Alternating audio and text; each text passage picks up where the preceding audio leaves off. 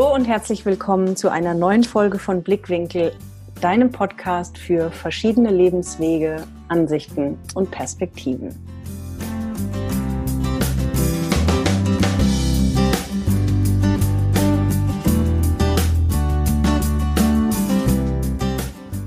Heute habe ich Benjamin Rose von der Band Band Rose zu Gast. Heute sitzen wir uns nicht live gegenüber. Du weißt ja, wenn du das öfter hörst, meinen Podcast, dass mir manchmal die Gäste auch gegenüber liegen. Von daher, entweder haben wir manchmal das Thema, dass es um uns rum Hintergrundkulissen und Geräusche gibt. Und wenn ich die Interviews online führe, dann kann nur manchmal die Internetverbindung äh, Unterbrechungen haben oder irgendwelche Tonproblemchen. Hoffen wir mal, dass sie es heute gut mit uns meint. Und jetzt hole ich ihn schon direkt dazu. Hallo Benjamin, schön, dass wir heute miteinander sprechen. Hallo, hallo. nice to meet you. Thank you. Wir fangen bei dir. Hm, sage ich vielleicht erstmal noch den Zuhörern, warum ich dich eigentlich ähm, im Interview habe. Ich kenne dich, also wir uns noch nicht wirklich persönlich. Ich habe dich schon ein paar Mal auf der Bühne gesehen, eben von der Band, von der ich gerade gesprochen habe, Band Rose. Und ich hatte ja auch für alle meine Stammhörer äh, Alex Auer auch schon im Interview, mhm. der wiederum Gitarrist mit bei dir und euch ist, unter anderem. Ganz genau. Und da hatten wir es nämlich auch von euch und deswegen kam mir dann die Idee, Mensch, wie wäre es denn eigentlich, Benjamin auch mal zu interviewen? Wie wäre es denn, wenn? genau. so kommt es quasi zu dem Interview von heute, wenn der Hörer dich noch nicht kennen sollte.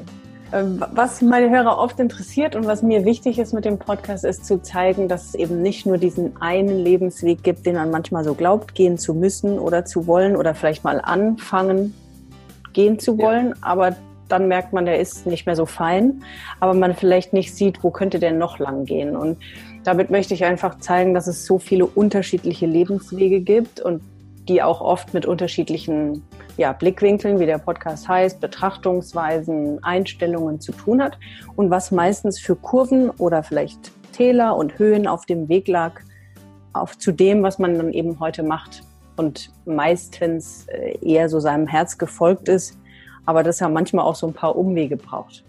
Brotlose Kunst, Benji.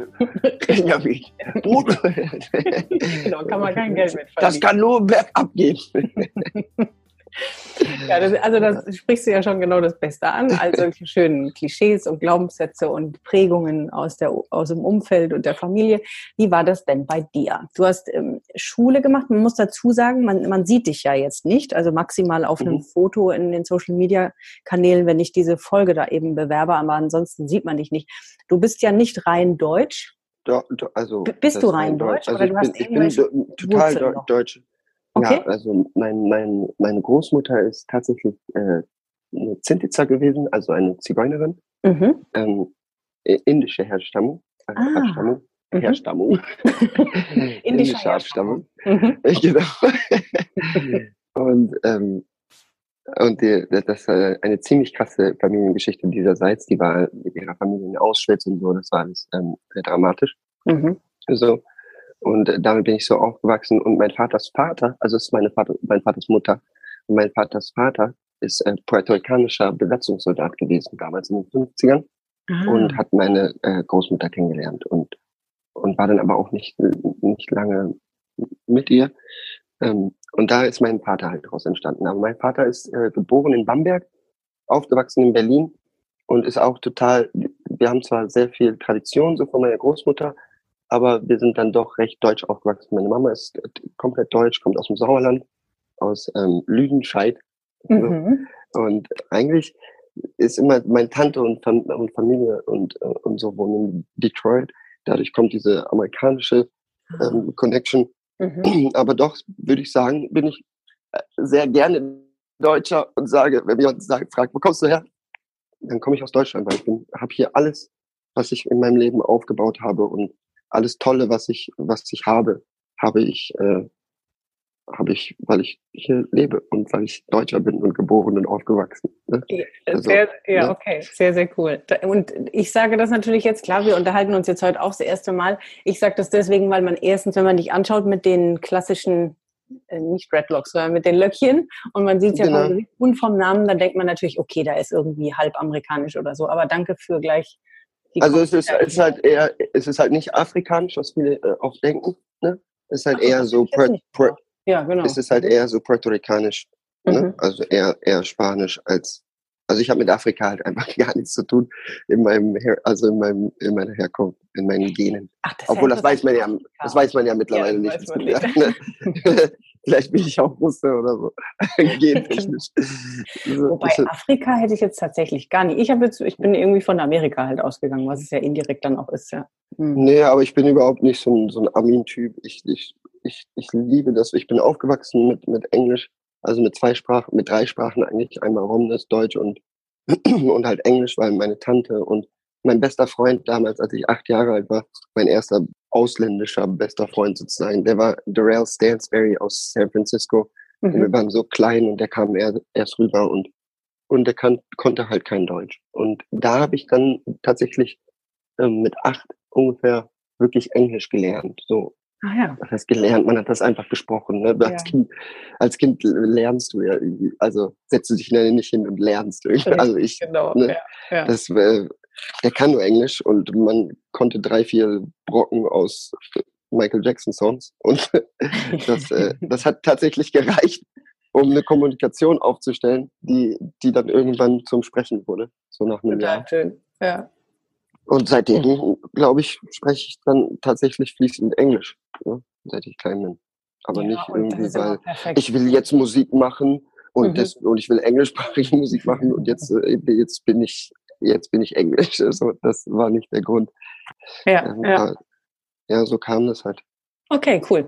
Also dann äh, haben wir ja das mit der Herkunft auch schon direkt äh, geklärt. So, dann bist du quasi ganz normal. Ich wusste nämlich jetzt nicht, ob du vielleicht auch woanders aufgewachsen bist. Aber nee, nee, ich bin in Deutschland, in Osnabrück, in Osnabrück, in Niedersachsen bin ich aufgewachsen, bis ich circa 17 war. Mhm. Dann bin ich, äh, hat mein Bruder in, in Berlin studiert, SAE, so Tontechnik und so.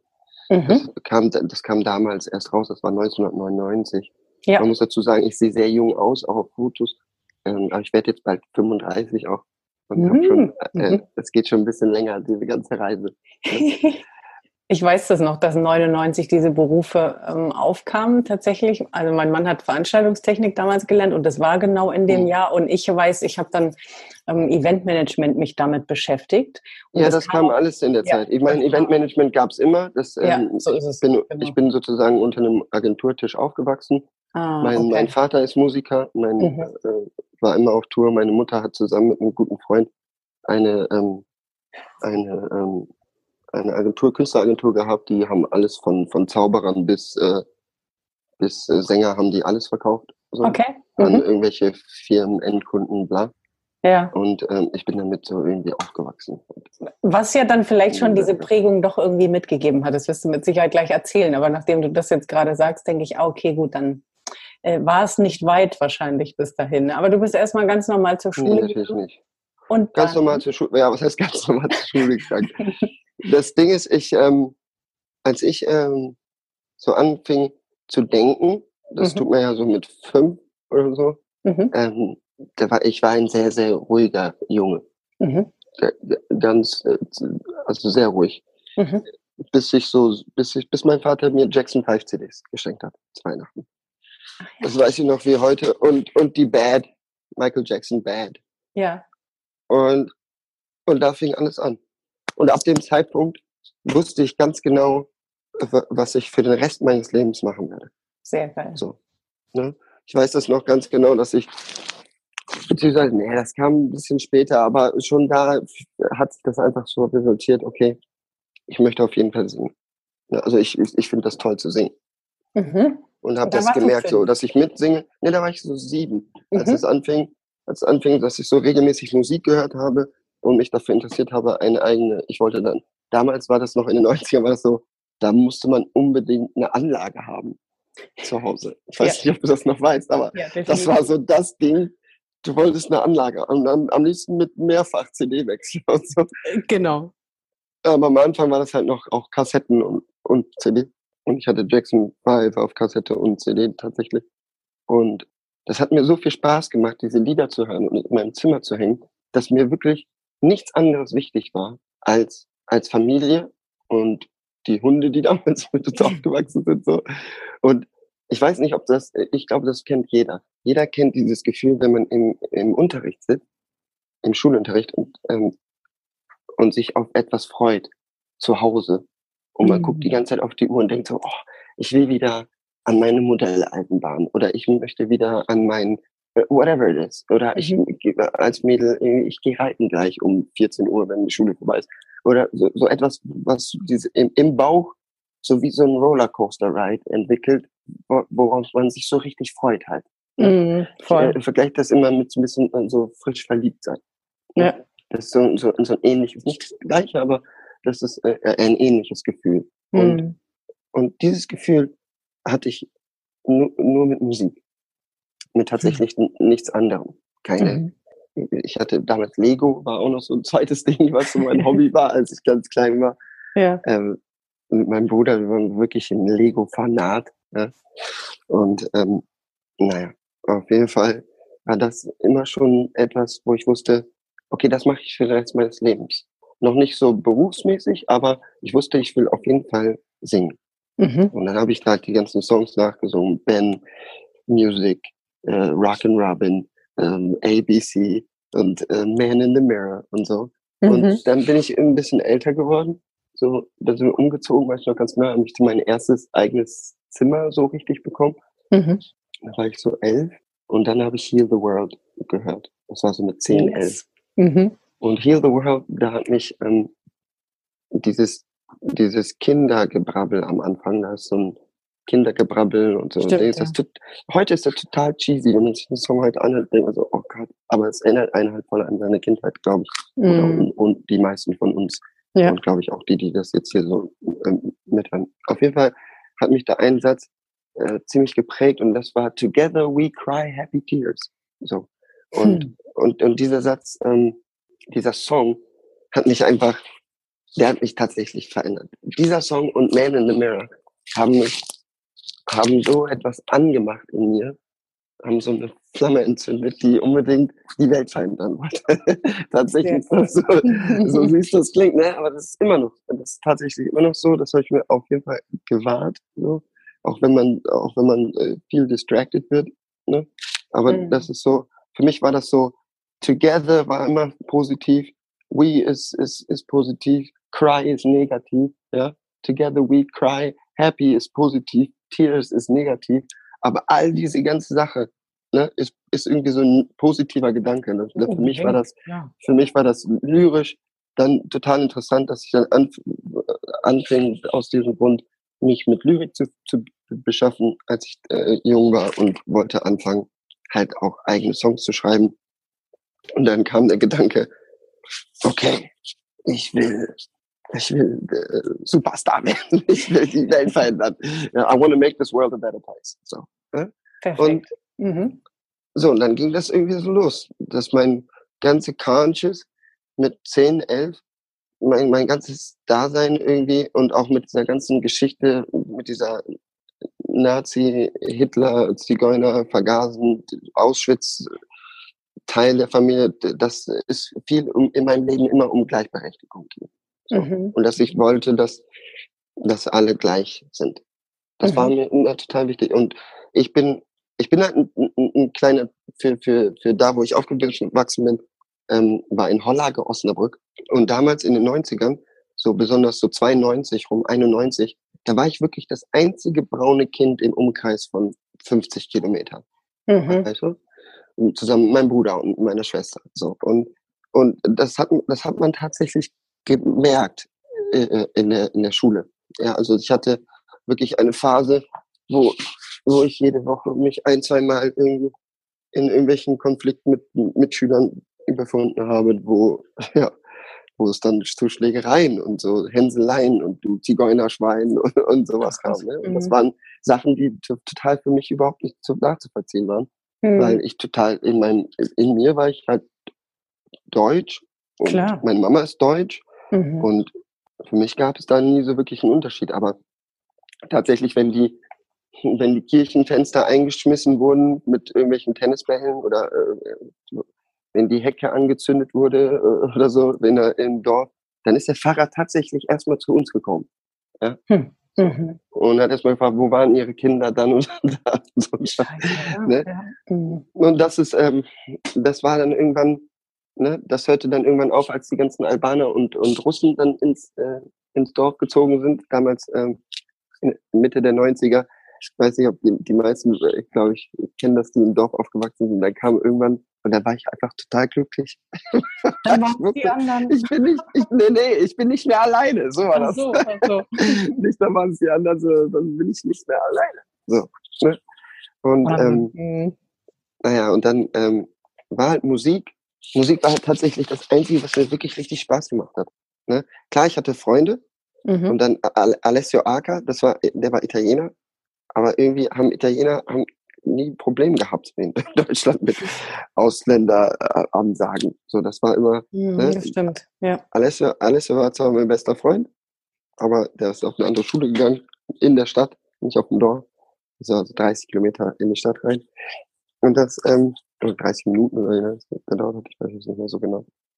Und das war halt so eine Zeit, wo ich ähm, wo ich ganz fest zur Musik gefunden habe. Wo mich Lehrer äh, gefragt, wo Lehrer, wo die auch der, die, das erste Mal diese Fragen kommen, so in der zweiten, dritten Klasse, vierten Klasse, ähm, was wollt ihr denn mal werden und so. Und äh, ich war schon immer Sänger.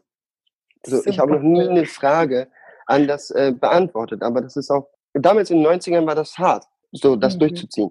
Und so, so, so sein, weil wir auf den, auf den, auf die Frage kommen, gibt es einen alternativen Weg außer Ausbildung, äh, Studieren, oder äh, Abitur machen oder gehst du auf die Hauptschule oder Realschule oder wo auch immer. Ne? Wie resultiert denn, was ist wichtig, damit du dein Leben lang ähm, Geld verdienst, eine sichere äh, hast, alles Versicherung am Start ist, dass du deine Steuern vernünftig zahlen kannst, dass du eine Wohnung hast äh, und damit du dein Leben so wie es wie es sein soll auch bestreiten kannst. Ne? Ja. Mhm. Und das ging damals in den, in den 90ern mit Musik auf gar keinen Fall für einen Lehrer. Für Herrn, äh, für Herrn Brinkmann, der Mathe lehrt, ja, so, das war so, wie, wie bitte? So, äh, das war total, ne? Genau. Und ich muss das aber mit heute vergleichen, weil heute, heute finde ich, ist das halt nicht. Ich sehe das äh, an, an, an den Menschen, mit, ich habe da auch nur, nur Freunde, die normale Jobs, also in Anführungszeichen ja. normale Jobs haben. Ne? Mhm. Und ähm, aber da auch muss ich sagen, dass die Entwicklung, die da stattfindet in der Schule, viel mehr entrepreneurfreundlich ähm, ist als, als noch damals. Damals, äh, wenn du sowas gesagt hast, dann haben, dann haben die Lehrer sich fast beleidigt gefühlt. Ja? Mm. Ich, musste, ich musste manchmal, wenn ich gesagt habe, nein, ich werde niemals eine Ausbildung oder irgendwie sowas machen, weil ich das nicht brauche. Ich werde, wenn allerhöchstens Musik studieren, I don't think I'm gonna do this because ich glaube, ich liebe einfach Musik machen und schreiben und ich glaube, ich brauche niemanden, der mir sagt, wie das äh, funktioniert, außer, außer Erfahrung und dass, dass, dass, dass ich das halt jeden Tag mache. Ja. Ne? ja. Und, ähm, und das ist, äh, dadurch war ich so der totale Rebell in der Schule. Mhm. Damals war das halt total äh, extrem. Ich bin aus der Schule, aus der Klasse geworfen worden, ich musste Türklinke äh, runterhalten, weil ich nicht der Meinung, also weil ich tatsächlich nicht der gleichen Meinung war.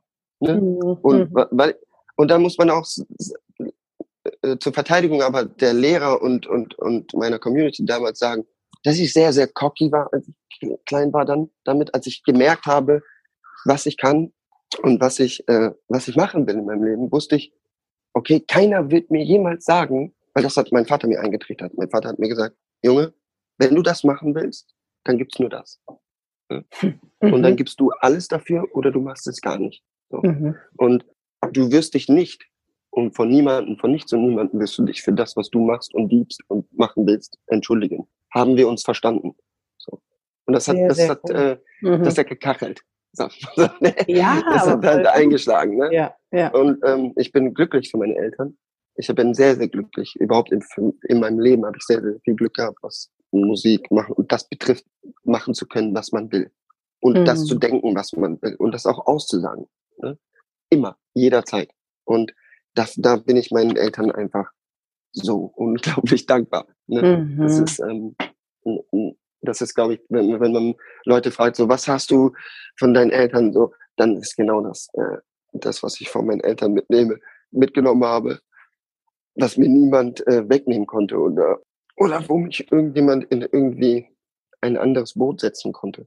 Und das war ziemlich schwer, weil dadurch habe ich halt nur Ärger mit Lehrern gehabt. Mhm. Weil so, ja, Benjamin, äh, hier, äh, so, ja, ja, ja, ganz ehrlich, äh, bringt meine Mathe, ne? Ich check es einfach nicht. Meine mhm. Geduld ist nicht. Ich hatte mhm. sehr, sehr viel äh, Probleme mit Konzentrieren, muss ich dazu sagen. Also wenn es damals ADS oder ADHS oder sowas gegeben hätte, so, ja. wie die mhm. ganze Scheiße heißt, dann äh, wäre ich auf jeden Fall dann spät diagnostiziert worden damit, weil mit 12, 13 wenn du mit mir geredet hast, äh, habe ich äh, Melodien gehört und Farben gesehen und konnte mich überhaupt nicht äh, auf, ein, auf ein Gespräch konzentrieren. Ja, das heißt, äh, das war selbst schwierig mit meinen den Leuten, die mich interessiert haben. Das heißt, meine mhm. Mutter, mein mhm. Vater und so. So, und das, das ist mittlerweile überhaupt nicht mehr so. Ich kann mich, glaube ich, ganz gut auf ein Gespräch konzentrieren. Nur war das ein Zeichen für mich, dass ich in, in der Schule, im Büro oder irgendwo sitzen, einen Job mache, wo man sich so mhm so bürokratischer Kram und so, das ist für mich, ey, wenn du hier mal, selbst mit fast 35, das ist so ein Horrorgedanke. Jetzt jedes Mal, wenn ich irgendwie Fahrtkostenabrechnung und bla bla bla und Finanzamt äh, Sachen ausfüllen. Äh, ich habe jemanden, der macht meine Buchhaltung, ich habe ja, jemanden, der macht meine ja. Steuererklärung. Unbedingt. Ja, weil, weil, ich das nicht, äh, das, äh, das macht mich fertig. ich mache das Einzige, was ich mache, ist meine Taxiquittung in so eine Box schmeißen und meine Rechnung irgendwie in einer Excel-Tabelle auf, auflisten. Das macht halt die, äh, meine Schwester, die die Buchhaltung äh, gleichzeitig macht. Ähm, und äh, ich mache da gar nichts, ne, weil ich mich darauf gar nicht konzentrieren kann. Ja, das ist perfekt. so null Interesse, sich hinzusetzen und irgendwie, ne? Ähm, naja, auf jeden Fall hat sich das dann so entwickelt, dass ich, dass ich halt nur noch das gemacht habe und dann wurde das halt mit den, äh, mit den Zensuren nicht besser ne? sondern eher Und ich weiß nicht, ob es das immer noch gibt, aber damals gab es eine Orientierungsstufe. Ja, also zumindest bei, eben, es gab sagen, bei uns. Erste, ja, zweite, dritte, vierte Klasse. Ja. So. Und dann gab es eine Orientierungsstufe, zwei, zwei, ähm, genau, zwei, zwei Klassen oder zwei Jahre. Mhm. Das war bei uns die fünf und die sechs. Genau. genau. Eins, zwei, drei, vier Grundschule, fünf und sechs Orientierungsstufe. Und in fünf und sechs musstest du deine Leistungen so zeigen, und ich weiß noch, das war so Pressure. Ich weiß noch, als alle von der vierten in die fünfte gekommen sind, das war Thema Nummer eins. Okay, boah, und jetzt gibt's auch Englisch und so. ich, so ich spreche schon fließend Englisch und da kam dann schon das nächste Problem. Ne? Da war dann die Englischlehrerin, die hat mich so gehasst. Oder wenn ich mal mit ihr auf Klassenfahrt wäre, die wird mich auf jeden Fall im Wald aus Versehen vergessen. Ne? Und das ist halt auch interessant. Ne? Ich habe mich nie für Schule interessiert, aber ich kann mich an so viele Dinge so gut erinnern. Ne? Total. Ne? Weil das halt auch einfach mein Leben so immer so geprägt hat. Ja. Auf jeden Fall ähm, ließ die Konzentration in der fünften Klasse sehr, sehr nach, weil in der vierten, weiß noch, die erste, zweite, dritte, vierte, da war das total anstrengend, weil ich immer gefragt wurde, ja, Benjamin, ne, besonders in der vierten Klasse, Benjamin, äh, du musst ja auch mal, ne, weil die wollten, dass du deinen Weg dann schon ein dass du dann deinen Weg schon einschlägst. So. Ja. Wenn du jetzt nämlich auf die Orientierungsstufe gehst und interessierst dich für das und das und das, dann musst du dich da, ne, musst du da sehr gut sein in den Fächern, weil dann kannst du äh, aufs Gymnasium gehen und das ist voll wichtig, Benjamin. und ich war so, das ist einfach nicht wichtig. in meinem Kopf war ich schon rein. Da dachte ich so, okay, das ist einfach nicht wichtig. Ja, also ich will ja aber Musik machen und Sänger werden und, und Performance und ja. meine eigenen Songs schreiben. Ja, nee, du musst erstmal so. Erstmal was ordentliches machen. So, und ich hatte zum Glück einen Vater, der gesagt hat, du musst nicht erstmal. Du musst das machen, was dich glücklich macht, mein Freund. Ah, genial. So. Mhm. Ne? Ja, mega genial. Also da kommen mir fast die Tränen, wenn ich daran denke. Und das weiß ich doch ganz genau. Das ist meine von meinem Hero. Ne? Mega. Und, ähm, der hat mir einfach alles ermöglicht. Ganz ehrlich. Den, ich kam mit einer, mit meiner ersten äh, Arbeit nach Hause, mit Klausur nach Hause sozusagen. Ich hatte eine 4 minus. Ja, und ich bin nach Hause gekommen und ich war am Heulen. Hm. Weil, weil ich mich, äh, ich habe mich dumm gefühlt. Ne? Ja. Und, ja, und dann kam ich nach Hause, fast am Heulen, so. Und mein Vater kam am Abend erst wieder, er kam vom Gig, weißt du Das war ein Freitag oder so. Und äh, dann habe ich Samstag mit ihm erst geredet. Und dann sollte ich, habe ich ihm die Dings gezeigt, ist ja nur meine erste Arbeit und so, ne? Tut mir voll ist mega beschissen und so. Also, hä? Was steht denn da? Ich sehe vier Minus. Also, kannst du lesen oder lesen kannst du aber schon was. und ich so, ja, vier Minus. Aber alle haben eine zwei und eine eins. und er so, hör mal zu, sag mir mal bitte, was da steht und lies mir mal bitte vor, was da steht jetzt. Und ich so, ausreichend Minus. Er so, ah, okay. So, kannst du jetzt bitte wieder in dein Zimmer gehen und weiter singen und äh, verschwende nicht meine Zeit. Ach, wie geil. Und ich so, wie? Also ja, ausreichend. Alles, was du dann geschrieben hast, ist ausreichend. Richtig? Also, lass dich nicht so voll labern. Und ich sag dir eins, Benjamin, Benji, alle anderen im Leben, alle Meinungen im, in, von anderen Menschen sind für dich völlig scheißegal. Und wenn jemand meint, du bist dumm, dann muss er dir erstmal beweisen, dass du dumm bist. Und solange, und das tut er mit Sicherheit nicht mit Willi geht am Berg spazieren. Will Willi am Berg spazieren gehen? Äh, Adjektiv, Akkusativ, bla bla. Geh einfach singen. Du weißt, was du machen willst in deinem Leben. Das ist für Leute, die nicht wissen wollen, was sie machen in dem Leben. Und dann habe ich halt einfach alles gegeben für Musik. Ne? So, das war so, Rennen geht los. Mega, ey, und, was für ein Geschenk. Also was für ein ja, Geschenk, ja, das so gesagt zu bekommen. Ja, und das, ja, ja. Auf jeden Fall da ging es dann so weit, dass ich mich da natürlich, da hatte ich natürlich Freifahrtschein. Ne?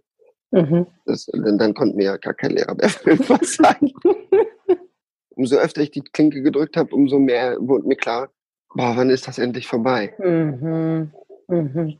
Ich mhm. war eigentlich nur da zum Entertainen und das hat mir Spaß gemacht. Ne?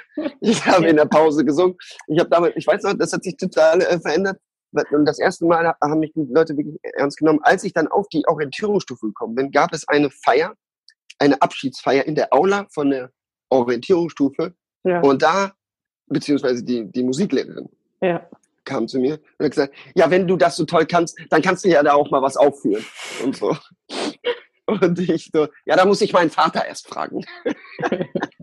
Weil ich brauchte für alles ein Go, was Musik betrifft, brauchte ich ein Go immer von meinem Dad. Ne? Okay. Mhm. Und dann hat mein Vater gesagt, okay, dann kannst du denen ja endlich mal zeigen, wovon du redest. Mhm. So, und dann war vierte Klasse, Ende vierte Klasse war hier so Abschied und da so eine Aufführung und war Aula. Alle Eltern von den, von den Kids so, da waren sechs oder sieben Klassen, die verabschiedet wurden und äh, alle Lehrer von den Kids und Geschwister von den Kindern, die da Abschluss gemacht haben sind dann halt in die Aula und äh, so eine kleine Bühne aufgebaut und äh, da wurde Theaterstück gemacht und blablabla. Und ähm, dann habe ich I'll Be There von Michael Jackson so. Oh, Jackson alle hingeschmolzen. Ja. ja. Und das war tatsächlich auch das erste Mal, was ich, dass ich wirklich vor, vor voll vielen Leuten gesungen habe, so auftrittmäßig. Mhm. Weiß noch ganz genau. Da habe ich I'll Be There und Heal the World gesungen. Mhm. Und als ich I'll Be There äh, gesungen habe, da ist etwas passiert in mir, ja, das kann man auch nicht ganz, das kann man auch nicht so wirklich erklären, glaube ich. Das ist genau das, was da ging alles an. Ne? Mhm, mh. Der ganze Raum, der ganze, die ganze Aula, muss man sich vorstellen, so, äh, so braun marmorierte Kacheln waren das, so große Kacheln. Mhm. Also für mich damals waren die groß, war sehr klein. Ich war immer schon sehr klein. Mhm. Als, als ich Kind war, war ich sehr klein. Ich bin erst sehr spät sehr, sehr viel gewachsen. Aber mhm. also mhm. ich war immer unter dem Durchschnitt. Wenn Mädels schon 1,40 waren, war ich immer noch 1,31. Mhm. So. Ne? so. Und ähm, deswegen war das alles so groß. Es kommt mir immer noch so groß in Erinnerung vor. Ne? Und links eine riesen Glasfront, die raus auf die Hauptstraße, auf die Hollager Straße äh, führte und so, wo man drauf gucken konnte. Das war auf jeden Fall so ein krasse, krasses Erlebnis, weil es war laut, laut, alle reden, da, da, da, da, da, da, auch beim Theaterstück, so wie die Leute halt immer sind. Also, es irgendwas, es passiert irgendwas auf der Bühne und es gibt immer so 20 Prozent, die einfach immer nuscheln und reden und du hinter, ne, das ist immer schon so. Aber mhm. dann habe ich angefangen zu singen und da hättest du einfach nicht. Und das hat mich total, äh, erstmal hat mich das total ähm, beängstigt. Das hat, das hat mich voll, ich hatte voll Respekt vor dieser Situation und hatte totales Lampenfieber. Das weiß ich noch ganz genau. Mhm. Weil ich halt unbedingt wollte, ich war immer dieser cocky-Typ, der ganz genau, ne, was er kann und was er, und, ne, und was mhm. er nicht kann. Aber da war es so, das war mir so wichtig, dass, dass, dass ich das gut mache. Ne? Mhm. Und weil das auch so wichtig für meinen Vater war, glaube ich, in dem Dorf. Weil das, der musste das ja argumentieren der musste sich ja rechtfertigen vor Lehrern. Und auch irgendwie immer mittragen. Bei, bei Elternabenden ja. und so. Ne? Mhm. Was machen Sie mit Ihren Kindern? Also was machen Sie mit Ihrem Sohn? Ihr Sohn äh, will äh, äh Sänger werden. so, das war so, so, du, so, und der musste das natürlich verteidigen. Auf jeden Fall war das, das natürlich total wichtig, dass ich da für mich und für meine Familie da einstehe und das, deswegen war das so wichtig. Und dann habe ich Be There gesungen und ich muss tatsächlich sagen, es gibt da Video, es gibt da ein Video von so ein VHS, v, so ganz, so ganz alte Scheiße. Das kann man kaum was erkennen eigentlich. Aber ja. man hört das äh, ziemlich gut. Und das ist so krass. Ich klinge einfach, ich klinge einfach wie, wie Michael Jackson. Jackson 5. Das ja. ist einfach, ohne Scheiß, das ist so, ich habe das vor ein paar Jahren gesehen und dachte so, ey, heftig, ich war echt heftig. so als ich klein war, ich war viel besser als jetzt, viel, viel determined so die Determination war einfach so krass und ich war so determined, was Musik und, und so passionate about music und singen. So, jetzt bin ich eher passionate about music als über singen. Singen ist so, ja, das kann ich. Weißt mhm. du? Mhm. Und das ist eigentlich voll doof auch. Man muss eigentlich die ganze Zeit grinden, immer. Immer. Weil das, das, das ist der Grund, warum das überhaupt nur funktioniert hat. Klar. Ja. Und das glaube ich, und deswegen sage ich Vorsicht bei dieser Aussage. Es gibt auch andere Wege und so bla bla. Weil Self-Reflection und zu sehen, ob das gut genug ist, das haben, da, diese, diese Conscious, das haben viele nicht. Viele haben diesen Traum, aber viele merken auch nicht, dass sie einfach nicht gut genug sind. Und damit das so besteht, dass man davon leben kann, nur davon leben kann. Tatsächlich, und ich rede hier von nur von Musikleben sei es mit mhm. Covermusik irgendwelche, auf irgendwelchen Bühnen stehen oder was auch immer. Ne? Ja, ja, voll. Lange Rede, kurzer Sinn. Ich bin da hingegangen, ich habe da gesungen, du hättest eine, eine Stecknadel fallen lassen können. Die Mütter haben angefangen zu heulen. Das hat mich noch mehr aufgeregt, weil ich dachte, die finden das scheiße. Ich habe das überhaupt nicht verstanden. Ich habe da total fehl, fehl, das fehl aufgenommen. Ich dachte so, weil alle ruhig werden und mhm. nur noch mich so angucken und so, gerunzelte Stirn und so. Ja. Und die haben so zum, zum, zum, zum, zur Anlage geguckt und so. Und war, waren so fragende Gesichter im Kopf. Ne? Und es hat halt niemand erwartet, dass der Junge halt so, dieser kleine Wurm da so äh, aus dem Hals kommt. Ne? Mhm. Und, mhm. Ähm, und dann war der Song zu Ende und dann war das so Ruhe, Ruhe, also so 21, 22, 23 und dann so wow, das ist ja der Wahnsinn. Und doch, Benjamin, du bist ja so toll. Ja, habe ich doch gesagt. und dann kam wieder dieser, und dann war ich total glücklich. Und dann habe ich, weißt du, dann ich Heal the Work so, und dann konnte ich Heal the Work gar nicht mehr ganz durchsingen, weil ich bitterlich geheult habe. Mhm. Weil ich so glücklich war, mhm. dass das richtig ist, was ich die ganze Zeit sage. Und dass, ähm, dass ich wirklich eine Gabe habe, Leute, ähm, Leute zu berühren mit, mit, mit Singen und cool. mit Worten und mit schönen Worten und so. Und das, und das hat mich so angefixt. dass da war klar, so, okay, what am I gonna do next? So. das war voll wichtig. Ja, und dann, und dann hatte ich keine Angst mehr. Ich war, also ich hatte, also beziehungsweise ich hatte nie Angst. So, dadurch hatte ich halt nie Angst, weil ich gewusst habe, das, was ich mache und das, was ich kann, wenn ich singe und wenn ich performe und so, ähm, dann, dann macht das Menschen glücklich. Und ich weiß ganz genau, dass, dass ich damit mein Geld verdienen kann. So. Und dann, dass ich niemals, dass ich niemals arm sein werde. Ich muss sagen, ich komme aus einer Struggle-Familie. Mhm. So, bei uns haben auch irgendwie alle drei, vier Monate gab es eine Zeit lang, da hat der Gerichtsvollzieher vor der Tür gestanden und ich habe gesagt, Mom und Dad sind nicht da. Mhm. Und Dad stand um die Tür rum. also, also, you know what I'm saying. Also es war nicht immer leicht. Mhm. Ne? Und es war auch besonders, besonders in der Phase, wo zu der ich gleich komme, äh, war es halt echt wirklich oft sehr schwer und es gab Zeiten, wo, wo ich im Bett gelegen habe und beheult habe. Ich hatte Angst einfach. Ne? Mhm. Wie geht's weiter? Geht es weiter? Und das, und das hatte ich sehr oft, diese Situation hatte ich halt sehr oft in meinem, in meinem Leben. Zwei, dreimal, wo es wirklich ähm, auch eine Veränderung danach stattgefunden hat. Ne? Mhm. Das war, ich bin ziemlich früh dann mit zwölf, habe ich auf dem Geburtstag von meinem Vater, habe ich dann mal auch wieder Albiver oder irgendwie gesungen. Und, ähm, und da war ein Typ, der kam aus Pforzheim, der hat damals äh, ziemlich erfolgreich äh, Schlagermusik produziert. Das war, das war 1995 oder so, 96. Und ähm, der hat mich gesehen bei meinem Dad und der ist danach zu meinem Dad gekommen und gesagt, ey, der Benjamin, der singt so krass. Lass mich doch mal einen Song mit dem aufnehmen und mhm. einfach das mal irgendwo hinschicken. Weil mhm. er war Produzent halt, ne? Mhm. Und ähm, der hat auch so Pop-Sachen gemacht, damals in den 90ern. Das war alles schrecklich in 90er Popzeit in Deutschland. So, klick mich an und so diese ganze Scheiße. Ja, ja. Dann haben wir einen Song gemacht. Give Me Help hieß der. Mhm. Das war so voll das war so Aaron Carter, bevor es Aaron Carter gab. Und, und dann haben wir das aufgenommen. Bin ich nach Pforzheim gefahren, habe ich den Song aufgenommen, zusammen mit meinem Bruder, der hat das, der hat so einen Rap-Part da drin gemacht, weil in den 90ern war das immer so singen und rappen. Ja, und, ich wollte, und ich wollte auch nicht alleine und mein Bruder mochte rappen, der fand rappen geil. Und dann habe ich gesagt, komm, lass uns doch eine Band gründen. So. so eine Boyband, also ein Boy-Duo. Ja. So. Ey, jetzt pass auf. Dann sind wir dahin haben diesen Song gemacht. Give me help. Ja, klar. Ja, ja. Mhm. Haben das aufgenommen, nach Hause gefahren. Zwei Wochen später ruft der Elmar Norderer an und sagt, wir müssen nach München. BMG Ariola möchte sich mit den Jungs unterhalten. Ach. Okay. Ab nach München gefahren, von mhm. Osnabrück mhm. damals. BMG Ariola. Nächsten Tag äh, Plattenvertrag unterschrieben. Los Ach, geht's. Cool. Mhm. So. Und dann äh, Video gedreht und dann ging das los. Bravo Super Show. The mhm. Dome auf Tour mit InSync und Carter und äh, Wetten, das habe ich gemacht und äh, mit Joy Danilani zusammen, dann noch Joy Sugar and Cream, so äh, Viva, Vivasion, das war mhm. vor, vor ne, das Format von Stefan Raab.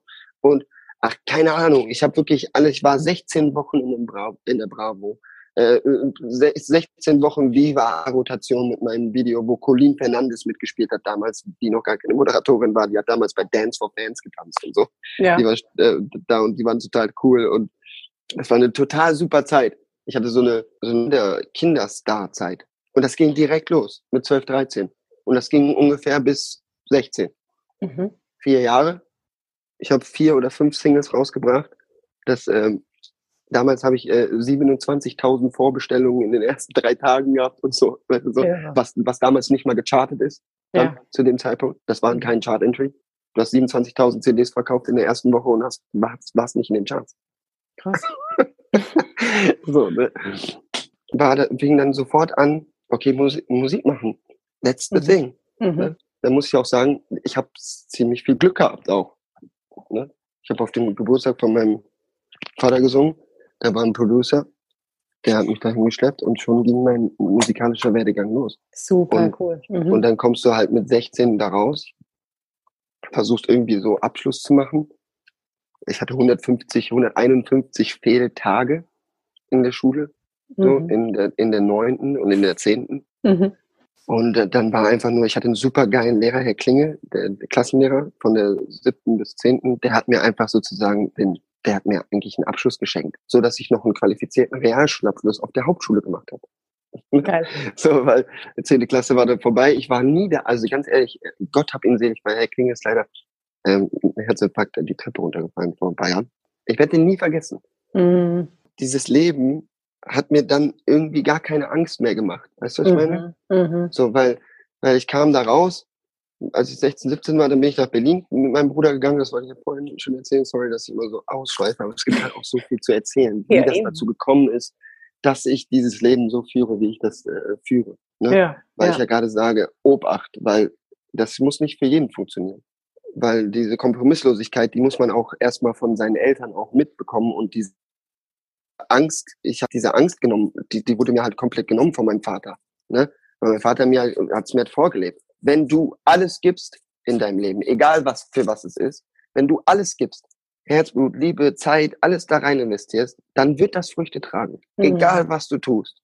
So, Eben, ja, ja absolut. So, und, und ich bin halt damit aufgewachsen.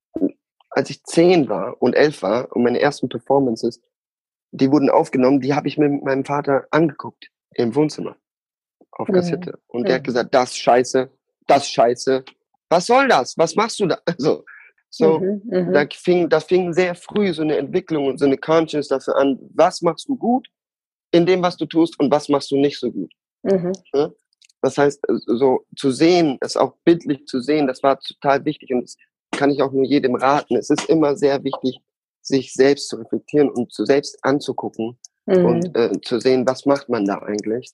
einfach das mal abzufilmen und einfach alles geben in der Performance, um dann zu gucken, okay, was findest du selber nicht? Und glaub mir, das ist äh, so ernüchternd. Und ganz viele kommen dann ganz schnell darauf zu sagen, Alter, ich lass das lieber. Oder boah, ich muss daran, da und da noch an viel, super, super viel arbeiten und, damit es besser wird. Ne? Ja. Und ich, ich habe halt nie den Gedanken daran verschwendet, dass das nicht gut genug ist, was ich mache. Mhm. Und das ist eigentlich das Glück, was ich in meinem Leben immer hatte. Und ja, dann bin ich nach Berlin mit meinem Bruder. Mhm. Hat ja dann SAE gemacht und ich habe da einfach nur abgegammelt. Ich hatte damals eine Freundin, die, das ging acht Jahre, diese Beziehung. Ich war ein sehr, sehr äh, äh treuer Leute. Ich bin schon immer ein sehr loyaler Mensch. Wenn ich einmal mit Menschen gehe und die lieb habe, dann bleibe ich da auch. Mhm. So. Ja, das ist genauso wie mit Alex und der Band, die Jungs. Die sind alle 15, 20 Jahre älter als ich. So. Mhm. Aber ich, ich mache mit Robbie und mit ähm, Benno aus der Band mache ich jetzt schon über 13 Jahre Musik. So, ich kenne die seit 2003, 2004, 15 mhm. Jahren jetzt schon fast. Mit, mit den, mit den Einmalern, also mit Robbie mache ich jetzt schon seit 15 Jahren fast. In 2019 haben wir unser 15-Jähriges. Und das ist Dinge, ich werde die Jungs auch beerdigen. Weißt mhm. du, was ich meine? Mhm. Und mhm. also hoffentlich nicht dass I'm going earlier. So kann ja mhm. sein. Ne? Knock on wood. Aber ich liebe diese Jungs. Ne? Und äh, Loyalität ist etwas, was, was ähm, die wenigsten kennen, aber ich glaube, dass Loyalität mir persönlich in meinem Leben sehr viel, wei äh, sehr viel weitergebracht hat. Ne? So. Ja. Und ich war damals in dieser Beziehung und war da acht Jahre drin. Äh, und äh, das ist dann, dann bin ich zurück nach, nach Osnabrück von Berlin, weil es, ne, weil ich da auch immer so hin und her gefahren bin. Eigentlich immer drei Wochen Berlin, eine Woche zu Hause, drei Wochen Berlin, eine Woche zu Hause in Osnabrück. Und dann in Berlin hat mich eigentlich so aufgewacht. Ne, da war ich so 16, 17. Das hat mich so aufgeweckt. Da habe ich das erste Mal gecheckt, was ist überhaupt eine Großstadt? So, mhm. was, was bedeutet es eigentlich wirklich selber eigene Musik zu machen, ein eigener Charakter zu werden? Das habe ich alles erst sehr spät, so mit 16, 17, 18. Das habe ich dann erst so gemerkt, weil ich da, da ist das erste Mal so weg von meiner Freundin, auch wenn ich die keine anderen Mädchen hatte in Berlin in der Berlin-Zeit, weil ich war ja trotzdem mit Jennifer zusammen. Mhm. Da, das war mir äh, aber total wichtig, da so Loyal, Loyalität, das war immer. Und da bin ich dann groß geworden. Dann ist, hat in Berlin alles angefangen. Drogen, äh, saufen, ähm, sich für andere Mädchen interessieren, all sowas. Ne? Und dann bin ich mhm. zurückgezogen mhm. nach, nach Berlin, weil all dieses Geld, was ich mit äh, R&B tatsächlich verdient habe, also damals hier dieses Viva-Projekt und so mit meinem Bruder zusammen, was bei BMW designt war, das, ähm, da, als das alles weg war, meine Eltern waren nicht so. Also meine Eltern waren nicht so, nein, das muss jetzt auf ein Konto und ihr müsst jetzt, du, mhm. ich habe ich hab damals einfach 70.000 Mark mhm. und 70.000 Mark waren damals so viel Geld. Wenn du dich erinnern kannst, Ende der 90er, 70.000 Mark, die hatte nur ich in meiner Tasche. So. Mhm. und die, die habe ich einfach ausgegeben mit 17. Das hat mir Kopf geballt. Wir haben da, ah, Savage geil. war das. Mhm. Aber geil. Mhm. War super geil, weil ich konnte schon immer entscheiden, was ich mit meinem Leben, mit meinem Geld, mit dem, was ich da verdiene, egal was, ich kann entscheiden, was ich mache und wer mhm. ich werde. Und mhm. das war schon immer mega toll. Ich durfte es nicht übertreiben. Ne? Mhm. Wenn meine Eltern jetzt mitbekommen hätten, wenn mein Vater mitbekommen hätte, dass ich Zigaretten geraucht habe, dann hätte er mir einen Kindergarten gegeben. ja, auf jeden Fall ist das dann dazu gekommen, dass ich äh, dass ich dann zurück nach äh, Osnabrück gegangen bin, weil die Kohle halt leer war. Mhm. Ich da alles auf den Kopf gehauen habe. Und dann, und dann habe ich, hat sich meine Freundin von mir getrennt dann, weil die gesagt hat, ja, ich glaube nicht, dass du der letzte Mann sein wirst in meinem Leben und so. Und ich so, yes! Da habe ich auch gerade gesagt. und das war total sweet, weil wir haben total, ich weiß ja ganz genau, wir haben beide geheult und sind so, äh, ich habe zu ihr gesagt, ja, ich glaube, unsere Reise hat jetzt hier, glaube ich, tatsächlich ein Ende. Ne? Mhm. Weil das war halt total lang von, von 12 bis 20 oder so. Ich habe, das war die Frau, mit der ich es erst habe, die erstmal mit der geschlafen habe. Und ich hatte wirklich niemanden sonst außer dieses Mädchen. Ne? Die mhm. ersten acht Jahre meines Lebens. So. Mhm. Und das hat, das war so, das ist wie so Loyalitätsprägung. Ja, klar. Weißt du, so. Ich, und dann bin ich nach Köln gezogen und dann ging erstmal richtig die Party. genau das Gegenteil. ja, nee, eigentlich, eigentlich war eigentlich gar nichts. Also alles im Rahmen, sagt man so. Ja. Dann bin ich nach Köln gezogen und dann kam die eine oder andere Beziehung. Und ähm, ja, aber dann erst tatsächlich in Köln habe ich dann den Robert kennengelernt. Mhm. Äh, das war 2003, 2004. Und dann habe ich, weil ich in einem anderen Studio angefangen habe, meine eigenen Songs zu machen, alleine, weil mein Bruder hat gesagt, hey, ich habe keinen Bock mehr. ich, hab, ich, hab, ich, ich will so IT machen und so ein Kram. Und wenn dann producen und Song, irgendwie, ich habe keinen Bock mehr auf die Bühne zu stehen, das ist nicht meins. Mhm. Und ich so, okay, cool. Ähm, so I go solo. Und dann äh, habe ich angefangen zu suchen, okay, mit wem mache ich Musik? Also, ne? Mhm. Mhm. Und ich habe immer unten im Keller, habe ich halt immer einen, einen Mischpult gehabt und also es war immer alles da. Ne? Das war, ja. das muss ich auch sagen, es muss alles da sein. Wenn man sich dafür entscheidet, Musik zu machen, dann, dann solltest du irgendwas haben zu Hause, womit du Musik machen kannst. Ja. Ne? Weil auf Playbacks nachsingen ist geil. Lernst du von und zum Gesangsunterricht gehen ist auch cool, Anführungszeichen. Aber ja. du musst halt etwas haben, was du, womit du jeden Tag arbeiten kannst. Jeden ja. Tag arbeite ich. Auch heute noch. Auch heute habe ich hier diesen, diese, äh, ich weiß, die meisten Leute kennen das über Luxvox. Ich kenne das durch äh, Logopädie damals. 2009 habe ich das angefangen. Diese Bubbel, Blubberschläuche. diese ganzen äh, Übungen. Das mache ich jeden Tag. Mhm. Jeden Tag einmal morgens und jeden Tag einmal abends für 15 Minuten. Einfach um meine Muskeln da zu halten, wo sie sind. Weil auch das Singen ist letzt, tatsächlich letztendlich nur auch eine physische und muskuläre Sache. Ne? Mhm. Ähm, mhm. darf man nicht vergessen. Ich kann theoretisch jedem das Singen beibringen. Ne? Mhm. Ich kann dir mhm. nicht, ich kann dir nicht beibringen, schön zu klingen. Das ist von dem Universum gegeben oder manche sagen von Gott oder was auch immer. Mhm. Und das ist eine Arbeit, die ich jeden Tag leiste und wie, wie in jedem anderen Beruf auch. Und seitdem ich in Köln wohne, ist das so, okay, I want to be a songwriter. I want to make songs. Ich will, dass meine Songs gehört werden. Dann habe ich Robert in im Studio kennengelernt mit so Leuten, da habe ich so ein Justin Timberlake meets, ähm, meets Michael Jackson Album gerade fast fertig gehabt. Da fehlt dann ein Song. So. Und dann hat der Robert hat bei mir Gitarre eingespielt, beziehungsweise der Marvik hier in Köln hat Gitarre eingespielt und das war so eine Magic, als er gespielt hat. Und ich habe den da angeguckt durch dieses Fenster und dann in, die, in den Raum geguckt mit diesen beiden Producer-Typen. Den einen, den mochte ich überhaupt nicht. Mhm. Ich weiß gar nicht mehr, wie das dazu gekommen ist, dass ich bei denen angefangen habe zu schreiben und da auch einen Vertrag zu unterschreiben und so. Aber ich war 19 oder 20 oder 21 oder wie alt ich war, keine Ahnung, was nicht mehr. Oder ich habe da gesigned mit 20 und mit 21 oder 22 habe ich zu verlassen und so. Und als der Robbie dann kam, da wusste ich so, boah, da, da, da, da passierte irgendwas, ne, als mhm. er gespielt hat. Da habe ich ihn gefragt, hey, wo können wir uns mal fernab von Marvik hier, Marvik Studios mal so treffen? Und ich würde gerne einen Song für meinen Vater, ich habe jetzt einen Song für meinen Vater geschrieben, zum 50. Ich würde den gerne ähm, aufnehmen bei dir, aber ich will das nicht, will das nur so mit Gitarre machen, können wir das zusammen machen. Mhm. Also ja, ja, sehr gerne. Und dann bin ich in die Trabender Höhe gefahren. Ähm, das ist bei Wielbrechen da äh, äh, oben irgendwo. Und da habe ich dann äh, Robbie und seine Freunde dann kennengelernt. Und da habe ich dann diesen Song gemacht. Und das war so totale Magie zwischen dem und mir. Das war, ich, das war, da war niemand, der gesagt hat, nee, das muss eher so und so. Der hat einfach mich angeguckt und gesagt, was machen wir? Und da war das erste Mal, dass ich im Studio gesessen habe und mir bewusst wurde, krass, ich kann das alleine mit einem Typen, kann ich komplett alleine ganze Musik komponieren mhm. und kreieren.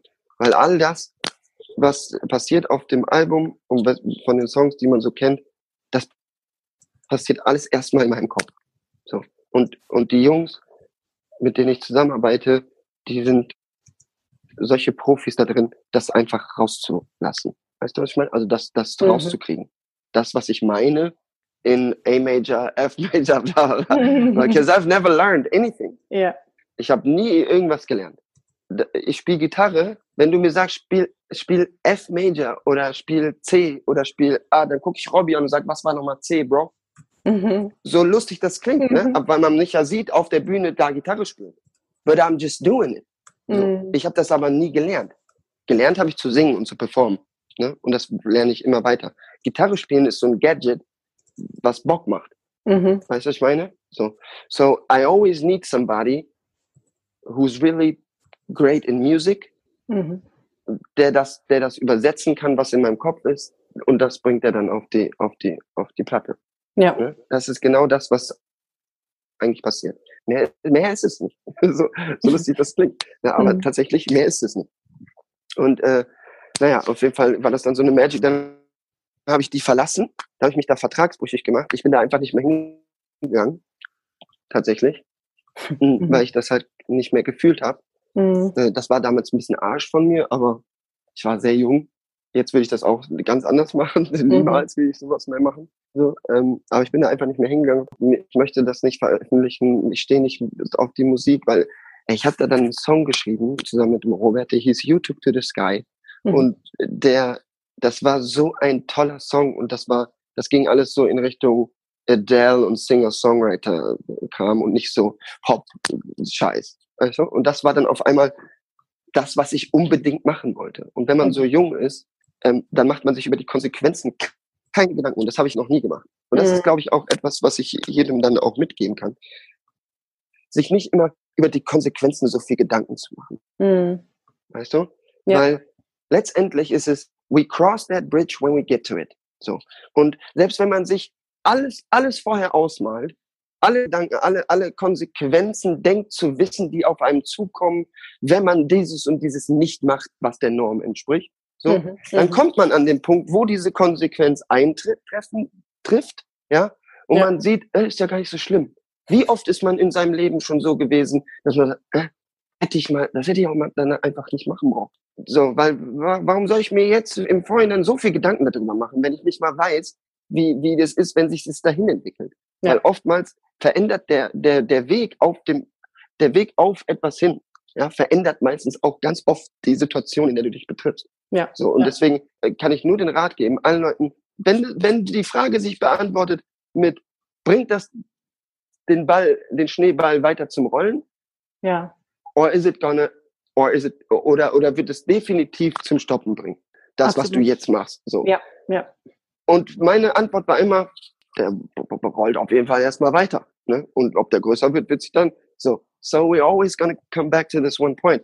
We cross that bridge when we get to it. So, mhm. macht euch nicht so viel Gedanken über die Konsequenz. So, macht euch lieber Gedanken um die Performance in dem Moment. Unbedingt, ja. ja. So, ja, weil, weil selbst wenn, selbst wenn es, und so oft habe ich Dinge gemacht, die in dieser einen Situation jetzt vielleicht nicht so toll waren, aber die mir auf der anderen Seite zwei Türen aufgemacht haben, die viel wichtiger in meinem Leben waren und die mir eine Conscience in meinem Leben gebracht haben, vor nichts und wieder nichts äh, Angst zu haben mit meiner Kunst. Ich kann nur von mir selber sprechen. Glaub mir, es gibt keinen normalen Weg. Es gibt kein, es gibt, und besonders heutzutage nicht mehr. Ne? So ist es, es ja. Natürlich kann, kannst du eine Ausbildung machen, aber selbst da ist das so, so, so, so volatil geworden. Freunde von mir studieren BWL und das, also du hast ja bei nichts mehr eine Sicherheit. Ne? Freunde von mir haben ihr halbes Leben auf der Bank gesessen und studiert und sich die Haare grau studiert. Und die haben keinen Job. So. Und die wissen nicht, was sie machen sollen. Und die, denen gefällt es nicht mehr. Die haben acht oder neun Jahre studiert, Jura oder keine Ahnung, ne? Und die haben einfach keinen Bock mehr. So. Ja. Und, und, und das ist, glaube ich, das, äh, was das Wichtige ist. Obacht bei der Berufswahl. so, ne? Aber das ist tatsächlich wichtig. Das ist tatsächlich wichtig. Aber man darf sich auch nicht fertig machen. Denn äh, man kann sich auch noch mit 40 entscheiden. Das ja. ist doch genau der Punkt. Und da sind wir ja tatsächlich genau dem, bei dem, was meine Arbeit ist. Menschen eben meistens, was du schon vorhin sagtest, zwischen 30 und 40, 30, 45, ist man an dem Punkt und sagt, okay, jetzt habe ich das mal studiert, jetzt habe ich das mal gemacht, vielleicht hat es mir ja sogar Spaß gemacht und ich merke jetzt, es gibt keinen Sinn mehr, mir macht es keinen Spaß mehr, jetzt ist die Kreuzung und über die muss ich drüber, weil jetzt geht es so nicht weiter, wie ich es gemacht habe. Ist alles und dann kriegen voll viele Leute Angst. Ja. Dann haben sie eine Freundin, eine Beziehung, dann müssen sie schnell heiraten, weil der Haken muss ab und dann muss schnell ein Kind her und so. Und dann mhm sind sie mhm. mit 55 todesunglücklich und denken so, hoffentlich kann ich nach Thailand fahren nächstes Jahr. Ja, genau. Im Urlaub. Weißt ja, so. ja, ja, und deswegen lohnt sich unglaublich. Ich meine, bei dir ist natürlich also mega und super cool und sehr inspirierend und vor allem in Bezug auf, was man sieht, äh, was Prägungen und Erziehung und Eltern und Mitgeben und Umfeld so ausmacht. Aber es ist nie zu spät, es anzufassen. Also wenn man das, so wie jetzt seine Freunde, wenn man dann merkt, oder wie viele, die einfach mittendrin so zwischen 30 und 45 merken, nee, das war es jetzt nicht. Ich habe auch mal. Und das ist egal wo. Ja, genau. Das ist egal wo. Ob das, ob das äh, Schauspielerei ist, äh, egal in welchem Musik, Job. Singer, Songwriter, egal in welchem Job. Du kannst immer, du kannst immer äh, Stories, die ich da gehört habe von Mädels, die mit 35 nach Los Angeles gegangen sind, von Chicago nach Los Angeles, mit äh, 41 ihre erste richtige Rolle hatten und ja. jetzt eine der größten Schauspielerinnen der Welt sind. Also, ja, genau, das, ist es. So, das, man darf halt nicht so viel Angst haben vor dem, was, wer man ist. Ja, ne? genau. Und weil das reicht meistens. So ist halt oft, einfach so. So oft. Das ist es ist ja. Halt einfach so. Das ist Selbstbild, was du von Reflexion gesprochen hast. Das ist es, ich meine, das sehe ich in meiner Arbeit so oft. Dieses, ich bin nicht gut genug, das schaffe ich nicht, dann brauche ich erst noch dies und dies. Und das ist halt Quatsch. Wir haben alles in uns, aber wir sind leider so krass geprägt worden von, ja, man muss erst noch und was hat man nicht noch alles zu machen. Aber das, was aber das ist auch ein schwieriger Prozess. Ja. Ne? Ja, das ja. zuzulassen, das zuzulassen, dass, dass du weißt, dass, was du kannst. Ja. Das absolut. ist ein schwieriger Prozess. Mhm. Und, und ich, ich kann mir vorstellen, oder ich sehe das ja auch oft in, mit Leuten, mit denen ich mich beschäftige, sei es jetzt mhm. ähm, Leuten, denen ich schon mal Unterricht gegeben habe, was so Gesang betrifft und ja. Performance. Ich bin, ich bin kein gewöhnlicher Gesangslehrer, ich mache das auch nicht, ich nehme dafür kein Geld, ich habe dafür noch nie Geld genommen so. Mhm. Aber es gibt halt äh, Leute, Freunde, denen ich helfe und die, weil die sagen, ey, wenn du wenn du auf der Bühne bist und singst, ne, deine Songs oder egal welche Songs du singst, dann bist du immer so weg. Du bist irgendwo. Und mhm. ich erkläre das immer wieder, ja, ich bin wieder zurück in der Schule und dieses Gefühl, wo ich in meinem, wo ich nach Hause will, mhm. wo ich nach Hause will in mein Kinderzimmer und wo das erste Mal der Song aufliegt und ich Gänsehaut bekomme von Heal the World. Diese Situation, dieses Lebensgefühl, dieses, ah, ich will nur das machen. Ich will mhm singen, ich will singen, so. Mhm. Ich liebe das so. Dieses Ding, was man unbedingt will, wenn man nach Hause, das habe ich nie verloren. Dieses, dieses, ja. diese, dieses, dieses Glück, dieses, diese Energie, die da in dir ist, die dieses Gefühl macht von Verliebtsein und, und so. Ne? Und voll, ja. Und sich so mit jeder Story aus jedem Song auch wirklich seine eigene Story zu haben, weil man, man lebt, man macht Erfahrungen. Ich habe sehr viel Scheiß und sehr viel Tolles erlebt und mit, wenn ich Black or White singe, dann denke ich nicht an das Thema unbedingt. Ne? Mhm. Auch, mhm. schon, aber ich denke da viel so an meine Kindheit und an mhm. Darrell Stansberry, der mir Englischsprachiges Sprechen beigebracht hat. Mhm. Weil auch der und ich haben äh, äh, Situation gehabt, wo wir in Schwarz- und Weiß-Konflikt gekommen sind und so, ne, weil wir im CVJM äh, nach Spiekeroog gefahren sind zusammen. Und da diese Aufpasser, die mochten den einfach nicht, weil der richtig, richtig schwarz ist. So, ja, ne? Ja, ja. Deep Black. So. Ne? Und, und, und das war irgendwie komisch. Das, das war immer schon ein Thema. Farbe, Hautfarbe und, ne, und äh, Akzeptanz. Mhm. Dann war halt schon immer ein Riesenthema in meinem Leben. Und da, dann hast du, dann hast du etwas, was in diesem Song dann drin ist, egal ob der von dir ist oder nicht. Und du gibst dann einfach alles, weißt du? Und, und das ist das Geheimnis. Glaub. Also wenn mich jemand fragt, wie ja. machst du das, dann ist das das Geheimnis, weil jeder Song, den ich singe, tatsächlich eine emotionale Geschichte hat in mir. Ja? Deswegen brauche ich so lange einen neuen Song zu lernen für mhm. Cover, für meinen Coverjob. meine, meine Bands, mit denen ich zusammenarbeite, sind immer, ey, du spielst immer noch die gleichen Songs. Ich so, yeah, because I got no new stories. so, ne? Und, ja. und, das ist total, das ist total wichtig, dass Menschen das verstehen, die Musik machen wollen oder die diesen Weg äh, gehen wollen von der Kreativität, dass, dass man, dass man so Anhaltspunkte braucht, beziehungsweise so, so, so Situationspunkte aus seinem Leben und die damit assoziiert und die damit, und die damit vergleicht und, und sich da reinversetzt in die Situation und die Songs, die man so singen will, die, dass man die damit reinbringt. Mm, voll. In dieses Gefühl. Und dann erst machst du das zu deinem. Ja, ganz genau. Ich denke, es ist der Punkt, egal ob dann in einem kreativen Beruf oder allgemein jetzt auch für alle Zuhörer, die eben vielleicht in ganz anderen Jobs oder unzufrieden oder wo geht's hin und ich will eigentlich mein Herzensding machen, ob jetzt Stricken oder Yogalehrer oder Heilpraktiker oder was es dann auch immer ist. Ich glaube, es ist immer dieses, was du jetzt gesagt hast mit diesem, wenn ich da all in gehe und ich ich, da brennt irgendwas in mir und das will ich und ich gebe das, ich gebe mich voll da rein und das ist das, was man wiederum übertragen kann auf so vieles anderes und dann, wie dein Vater dir schon gesagt hat, dann kann es auch gar nicht in die Hose gehen, weil dein Herz zieht da ja lang. Ja, also dann theoretisch nicht. Und doch, und doch kann es in die Hose gehen. Und doch kann ich dir hunderte von Beispielen von Musikern und Sängern sagen, äh, international wie auch national, die, die es nie schaffen werden und mhm. nie geschafft haben, mit ja. Musik so viel zu verdienen, dass sie ihren Lebensunterhalt verdienen. Ne? So. Ja. Ähm, ich, ich hatte noch nie, ich hatte noch nie eine Ambition dazu, reich zu werden. Mhm. Mich, mich, mich hat reich werden nie interessiert oder viel Geld zu verdienen. Das war nie etwas, was mich getrieben hat. Mhm. So, keine Ahnung. Klar gab es eine Zeit lang, wo ich viel Geld mit Covermusik und, und, und, und jetzt auch verdiene ich gutes Geld und man kann sich so alles leisten, was man sich eigentlich so wünscht. Ähm, aber ich war nie so der Typ, der, ich will Millionär werden mit Musik. Ja? Mhm. Mhm. Also das, was, ne, das war niemals da, dabei. Deswegen habe ich auch nie Angst vor nicht Geld haben gehabt. Ja. Weißt du, was ich meine? Ja. So. Und ich glaube, das ist auch ganz wichtig. Der Grund, warum man das macht. Ne? Weil das der kann einem ganz viel, ja. genau, der kann einem ganz viel Druck auch nehmen und Angst ne, vor ja. der Zukunft, finde ich. Ja. Und äh, dass man das auch nicht so wirklich, ich nehme mich selber auch nicht wirklich richtig ernst. Mhm. Ne? Ich nehme mich schon ernst, was, ne, don't get me wrong, das geht alles bis zum, aber man darf sich nicht so, auch nicht so ernst nehmen.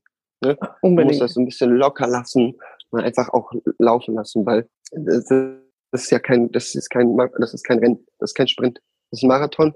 Definitiv. Und guck mal, wenn ich auf meine Karriere gucke, ich habe so, ich war immer so kurz, wenn man das so, wie die Leute immer sagen, boah, du warst immer so kurz vorm Durchbruch, so, weißt du? Mhm. Weil letztendlich, wer bin ich?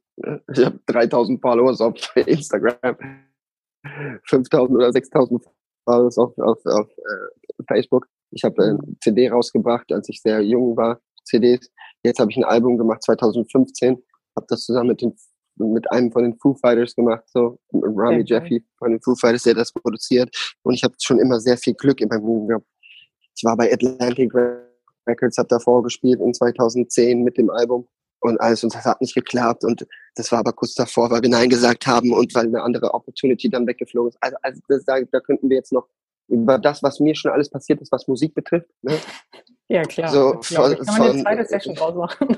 Ich, ja. ja, also ganz ehrlich, alleine nur der ganze Amerika-Trip von 2009 bis 2011, der, was da passiert ist, das glaubt mir einfach niemand. Ne? Mhm. So, und ähm, muss auch nicht.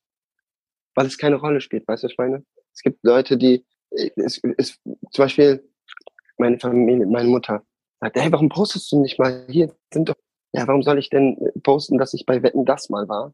Und äh, meine Viva-Videos und meine Bravo Super Show und Bravo Zeitschriftenartikel und meine äh, Scheren ausschneide.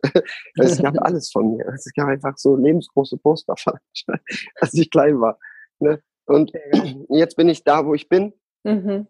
Habe einen Publishing Deal, einen Autorenvertrag bei BMG Rights, schreibe Musik für andere, so auch für, für so EDM-Kram. Da habe ich ziemlich erfolgreich was gemacht 2013. Das ist aber nur so Korea gelaufen. Und und versuche halt einfach nur ich zu sein und, und eine gute Zeit zu haben. Ne? Super schön. Und, ja. und mache mir überhaupt nicht Gedanken darüber, reich zu werden. Weil ich habe genug. Ich kann meiner Mama mal was zur Miete dazu geben. Ich habe keine Frau zurzeit, keine Freundin, die teuer ist. So, ich habe keine Kinder und so. Das Einzige, was teuer ist, ist tatsächlich meine Musik. Ja, ja. Und die Zeit, die man dafür äh, ausgibt.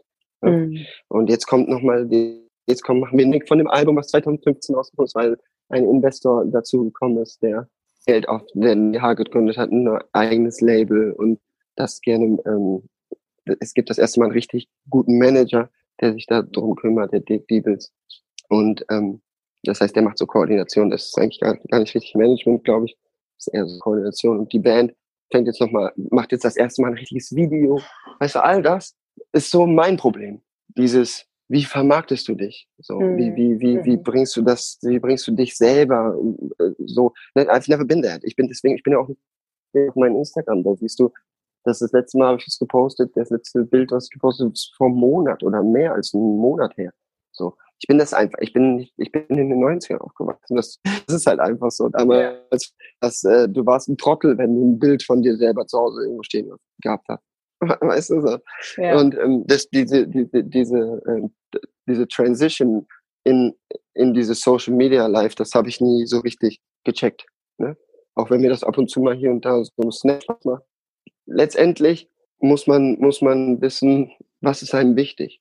Mhm. Ist einem wichtiger, tatsächlich Musik zu machen und zu singen, weil man es liebt? Oder macht man das, weil man erfolgreich werden will? Weißt du? Mhm. Und das zweite, das war für mich nie der Grund. Es ging ja. immer nur darum, ich will singen, zeigen, was ich kann Mhm. Und ich will die Welt verändern. I want to make this world a better place. So. und ja. Und sehr, sehr schön, ja. Und jetzt müssen wir also da so hinkommen und, das, und dann machst du das einfach und das entwickelt sich einfach. Aber glaub mir, wenn, wenn dir irgendjemand erzählen will, dass das, was du gerade machst, zu nichts führt, ne? egal was mhm. das ist, mhm. oder das, was du denkst, ach, das, Digga, mach dir keine Illusionen. So, ne? Mhm. Es wird immer einen geben, der von der Seite auf einmal mit, einem mega, mit der Mega-Geschwindigkeit an dir vorbei. Und, und der macht es halt einfach. Der hat es dann einfach gemacht. So ist es. Also ja. ist es. Und der hatte halt nicht, der hatte halt zum Glück niemanden, der gesagt hat, nee, das geht nicht. Der hatte halt jemanden, der gesagt hat, der macht, laus, laus. So, guck, was passiert. Ja. Guck, was passiert. Und wenn du da hinten vor die Mauer seinst, weil sind wir mal ganz ehrlich. Wer hier in Deutschland, der hier aufwächst, so mit deutschen Eltern oder ne, Eltern, die hier auch geboren sind und aufgewachsen sind, hat Existenzängste. Ja. In irgendeiner Form. Selbst wenn, und ich bin in, äh, äh, und ich, ich bin mit meiner Familie, damals habe ich ja erzählt, als ich heim war, in Situationen gewesen, wo wir zu fünf in, in, in, in einem Haus gewohnt haben, in einem Reihenhaus, so, wo, wo der Gerichtsvollzieher vor der Tür stand, wo der Strom aus war, so. Und trotzdem habe ich gefressen. Und trotzdem äh, ging es gut. Und, und, und vier Tage später ging das Licht auch wieder an. So. Und, und ja, es gab eine Woche, wo Nudeln und und, äh, und Champignons das einzige war, was da war, oder äh, Nudeln, ja, Kartoffeln ja. und Ketchup. All das gab es. But is that a bad thing? Mhm. Sollen wir mal darüber reden, was, was Menschen viereinhalbtausend Kilometer von hier entfernt äh, nicht so haben? Genau. So? so und das ist jetzt, 2018. Ja, ja, genau. Also da muss man, man muss sich die Frage stellen, wie schlimm kann es werden? Und also das, wir sind alle in einem privilegierten, wir sind so privilegiert. Ja, absolut. Weißt du, dass das, das, äh, das ist schon vom Himmel kotzt. So. Ja, ja, ja. Das, äh, dann, dass man sich da Gedanken drüber macht oder Angst davor hat, etwas auszuprobieren für selbst 15 Jahre. So, so ist es, ja. das, ist, das ist halt lächerlich. Man ja. soll, wenn man einen Traum hat, dann macht es einfach. Und lasst euch von niemandem sagen, das geht nicht. Weil hätte ich das gemacht, würde ich heute nicht so viele Menschen glücklich machen. Und das ist, das ist etwas, was mich total glücklich macht. Auch wenn ich viel Covermusik spiele und, und viel, ne, und meine eigene Musik jetzt nicht so der Haupteinnahmequelle ist, gerade bei mir, so mhm. ist es trotzdem so, dass ich am Ende des Abends Man in the Mirror in einem Mashup von Sky Full of Stars auf einer äh, Telekom-Vertriebsfeier mache oder keine Ahnung und die Leute singen den Song, während die im Bus zum Hotel gefahren werden, singen die Man in the Mirror. So. Mhm. Weil das so ein starker Song ist, der einfach immer noch alles übertrifft und man den Leuten etwas mitgeben kann, was die Welt ein bisschen besser macht. Und selbst wenn es nur für zwei Tage oder einen Tag danach ist oder für manche Menschen eine Woche. Ne, das sind so, so Moderationen, die ich zum Beispiel sage, wenn ich diesen Song singe. Am Ende, hey, nimm das mit, let's make this world a better place. We, wir können, wenn wir uns selber angucken, dann sehen wir meistens genug, um zu sehen, dass wir jemand anders etwas Gutes tun können. You know? Und dann ist die Welt einfach ein bisschen besser. Und wenn man ein bisschen Liebe mit nach Hause nimmt von hier, und das hoffe ich, dass ihr das tut heute Abend, dann ähm, und die morgen ein bisschen mehr verbreitet, dann sind wir alle die glücklicheren Menschen. Und wir haben es gemacht. Und wir können sagen, wir haben es gemacht. Morgen und übermorgen. So. Und über übermorgen machen es dann die anderen. Und wir chillen, wir kommen wieder in unseren Habit. Wäre natürlich toll, wenn wir da alle immer drin bleiben können, aber das ist so unrealistisch. So, so let's keep it step by step. So.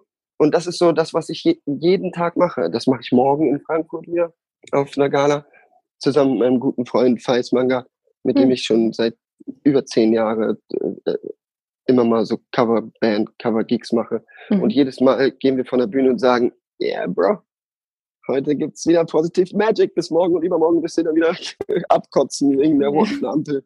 Ja, ja. Nee, ne? So, und, ähm, und das ist der, das ist der Grund. Das ist tatsächlich der Grund. Und der 1000 Euro Paycheck interessiert mich. Ne? Und ich liebe das einfach, alles auf mich zukommen zu lassen. Und das mhm. glaube ich auch für den Rest meines Lebens. Ne? Ich weiß, ich weiß, ich weiß zwar so, was mein Leben so, ich habe auch Terminkalender und so, aber ich weiß nicht, was morgen passiert. Ja. Weißt du, was ich meine? Und das ist, das ist mein, und das wird für den Rest meines Lebens so sein. Oder ich denke, bis ich halt mal wirklich Kinder habe. Weil so ein bisschen, meine Neffen haben das so ein bisschen verändert. Das erste Mal, seit ich die gesehen habe, habe ich so das Gefühl, okay, I need to make money for my kids. So, okay. so, ja, ja. Weißt du, so. Weil das ist einfach immer, das ist, ist auch einfach so, man braucht einfach, diese kleinen Facker kosten richtig Geld. weißt du, ich meine, ich liebe die, ich liebe das einfach. Und das ist, das ist so, das glaube ich ist etwas, was verändert dich, wenn deine, wenn deine Verantwortung nicht mehr nur äh, auf dich geht. Und das, solange du nicht so eine Verantwortung hast in deinem Leben, wo du, wo du dich selber nicht so 100%ig ausfalten kannst und äh, jeden Tag spontane Entscheidungen treffen kannst, so wie du die für dein Leben möchtest, dann kann ich dir nur sagen, just go for it. Just go for it, because you only have this one life.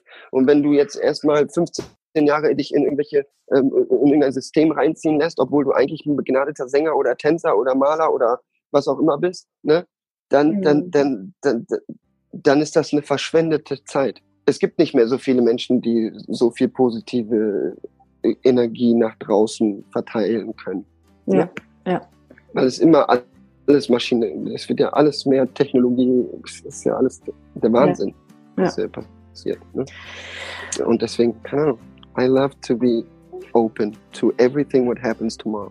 Perfekt. So viele schöne Schlusswörter in den letzten Minuten. Du hast äh, alles gesagt. Wunder, wunderschön. Ich danke dir sehr, sehr, sehr für deine Inspiration, für deine Geschichte. Mhm.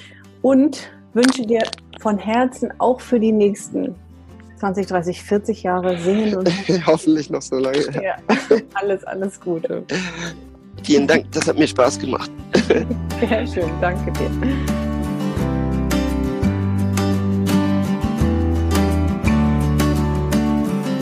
So, da sind wir wieder. Wie schön, dass du noch hier bist. Ich werde wohl in Zukunft mal schauen, dass die Interviews nicht ganz so lange gehen, weil ich weiß, wenn man das sich anhören will, dann steht man vielleicht eher auf so eine halb, dreiviertel Stunde.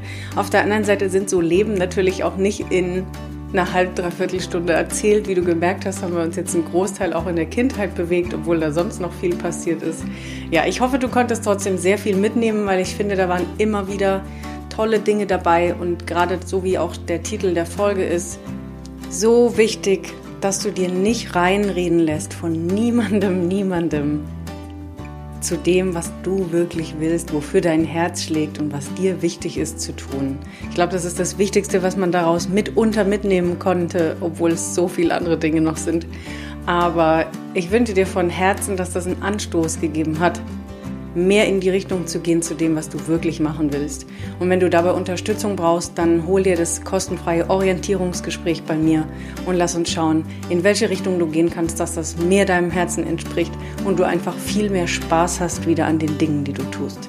Ich freue mich sehr von dir zu hören. Die Links findest du alle in den Show Notes. Und dann freue ich mich, wenn wir uns nächste Woche wieder hören bei einer neuen Folge von Blickwinkel deinem Podcast für verschiedene Lebenswege, Ansichten und Perspektiven. Mach's gut und pass auf dich auf.